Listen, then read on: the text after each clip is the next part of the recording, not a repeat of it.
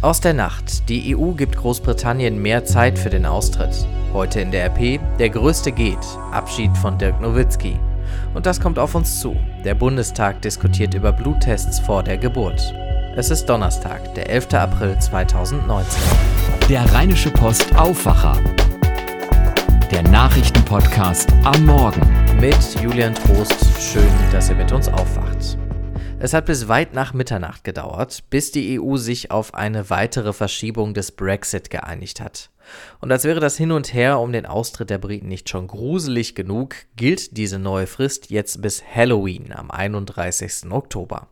Ein ungeordneter Brexit ohne Austrittsvertrag schon morgen ist damit jetzt erstmal vom Tisch.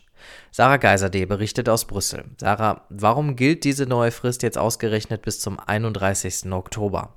Weil dann auch das Mandat der jetzigen EU-Kommission endet. Das wird dann von vielen als sauberer Schnitt angesehen. Aber wichtig ist, dass die Briten auch die Möglichkeit haben, früher aus der EU auszusteigen. Nämlich dann, wenn sich in London eine Lösung für den Brexit-Streit gefunden hat. Zum Beispiel, indem das britische Parlament doch noch dem ausgehandelten Austrittsabkommen zustimmt. Diese Hoffnung hat die britische Premierministerin May noch nicht aufgegeben. Sie würde das am liebsten bis bis zum 22. Mai schaffen, einen Tag vor Beginn der Europawahl, damit ihr Land daran nicht mehr teilnehmen muss. Welche Bedingungen haben die verbleibenden EU-Länder Großbritannien jetzt gestellt für eine weitere Verschiebung?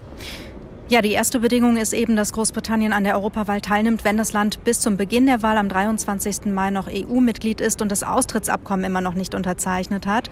So will die EU sicherstellen, dass es zu keinen rechtlichen Schwierigkeiten mit der Wahl kommt.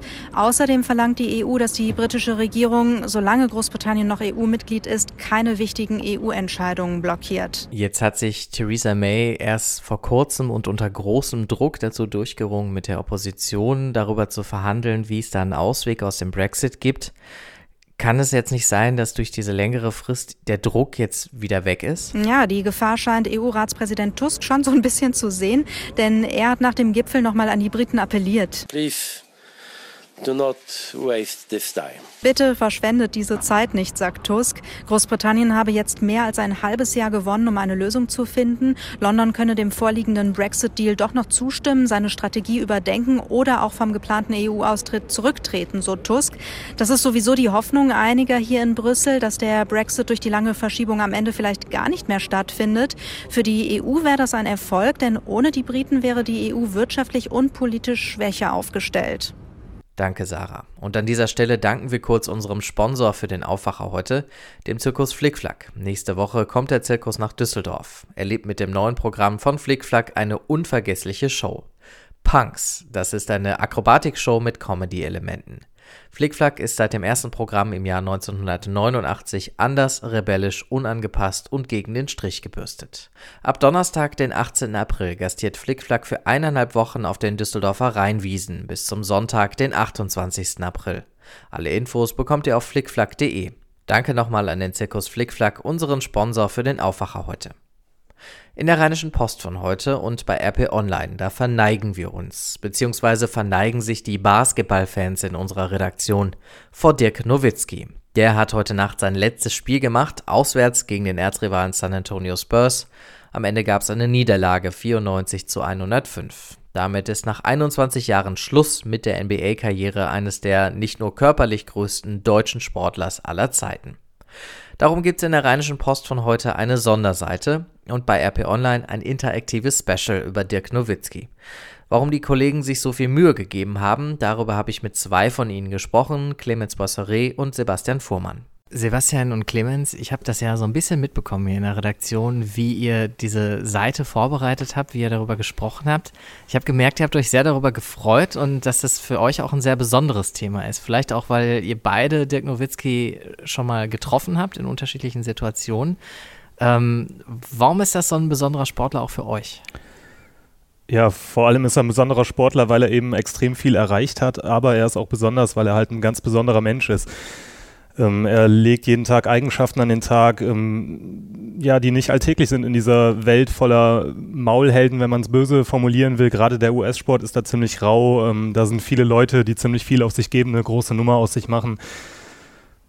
Dirk ist da ganz anders, also er ist demütig, er ist ähm, sympathisch auf dem Boden geblieben, ähm, ganz gut bringt das zum Ausdruck, dass er sagt, ich trage am liebsten Jeans und T-Shirt, das andere ist alles überhaupt nicht mein Ding und das ist halt ein ganz besonderer Typ, so ein echt bodenständiger Superstar zum Anfassen. Also wenn man den irgendwo getroffen hat, jetzt im 1 zu 1 Gespräch oder auch einfach so, wenn er irgendwo war, hat er immer allen die äh, Möglichkeit gegeben, ein Autogramm zu holen, hat ein Pläuchchen gehalten. Also der war immer sehr nahbar. Das ist einfach was, was ähm, mir immer extrem imponiert hat an Dirk Nowitzki. Ich glaube, Clemens geht es da ähnlich, ohne dir was in den Mund legen zu wollen.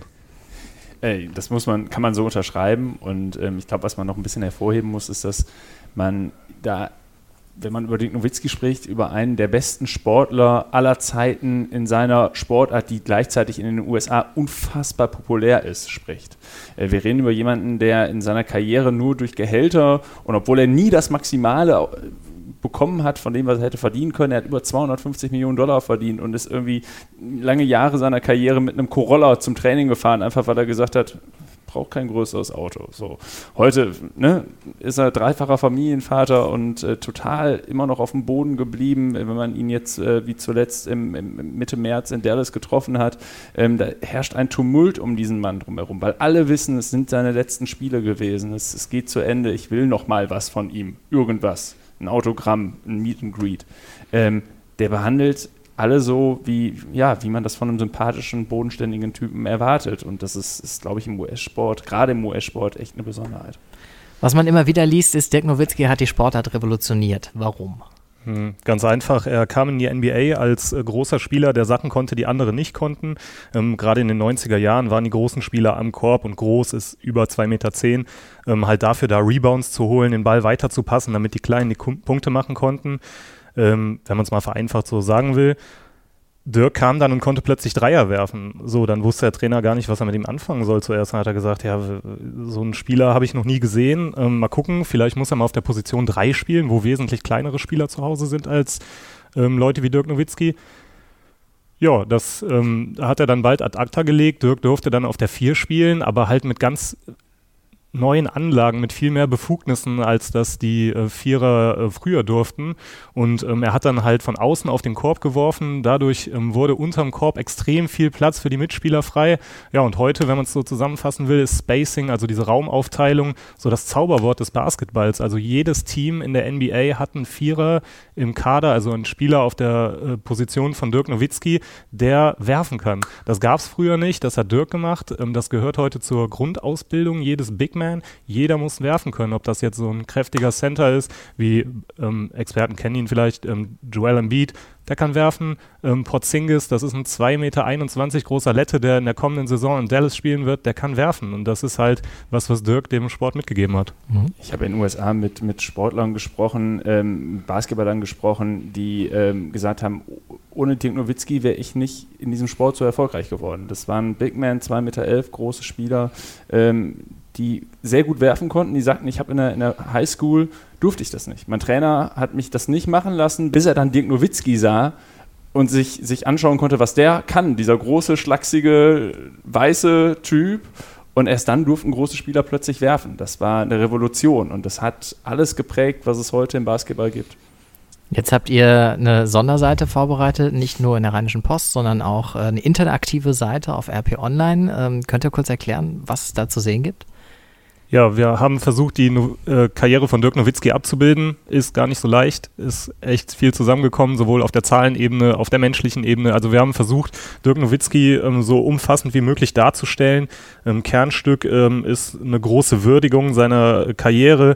Wir haben versucht, möglichst viele Bilder zu zeigen. Wir haben versucht, persönliche Geschichten zu erzählen, wie wir Dirk Nowitzki erlebt haben in seinen 21 Jahren in der NBA.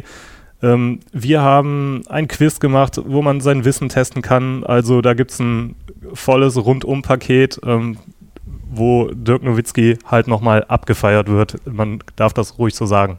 Ich denke, Kernstück dabei ist so ein bisschen äh, zum einen die äh, videografische Würdigung aus der Redaktion, wo wir äh, uns mit mehreren Kollegen hingestellt haben und ja, wie so eine Art Tribute-Video für ihn gedreht haben, wo wir jeder nochmal erzählen, was so, ja, was uns zu Fans letztlich gemacht hat. Ähm, und dann haben wir so eine Grafik gebaut, wo man äh, letztlich jeden einzelnen, das sind über 26.400 äh, seiner Karrierewürfe ähm, sich darstellen lassen kann, anklicken kann, ähm, nochmal eintauchen kann, einfach so ein bisschen in, in, in das, was Dirk über die letzten 21 Spielzeiten über 20 Jahre geleistet hat. Danke nochmal an Sebastian und Clemens und ich kann euch das interaktive Special zu Dirk Nowitzki sehr ans Herz legen. Auch wenn ihr keine Basketballfans seid, das ist wirklich schön geworden und sehr spannend, sich da durchzuklicken. Außerdem schauen wir uns in der Rheinischen Post heute die Razzien gestern in neun NRW-Städten und acht weiteren Bundesländern nochmal genauer an. Im Mittelpunkt stehen nämlich zwei Vereine aus Düsseldorf und Neuss. Sie sollen Teil eines Netzwerks von Islamisten sein und Geld für Terrororganisationen wie die Hamas gesammelt haben. Dagegen wehren sich die Vereine. Sie sagen, dass sie Geld sammeln für Krankenhäuser, Brunnen, Familien und Kinder, also gemeinnützige Hilfsorganisationen sind. Am Donnerstag heute diskutiert der Bundestag über Gentests vor der Geburt.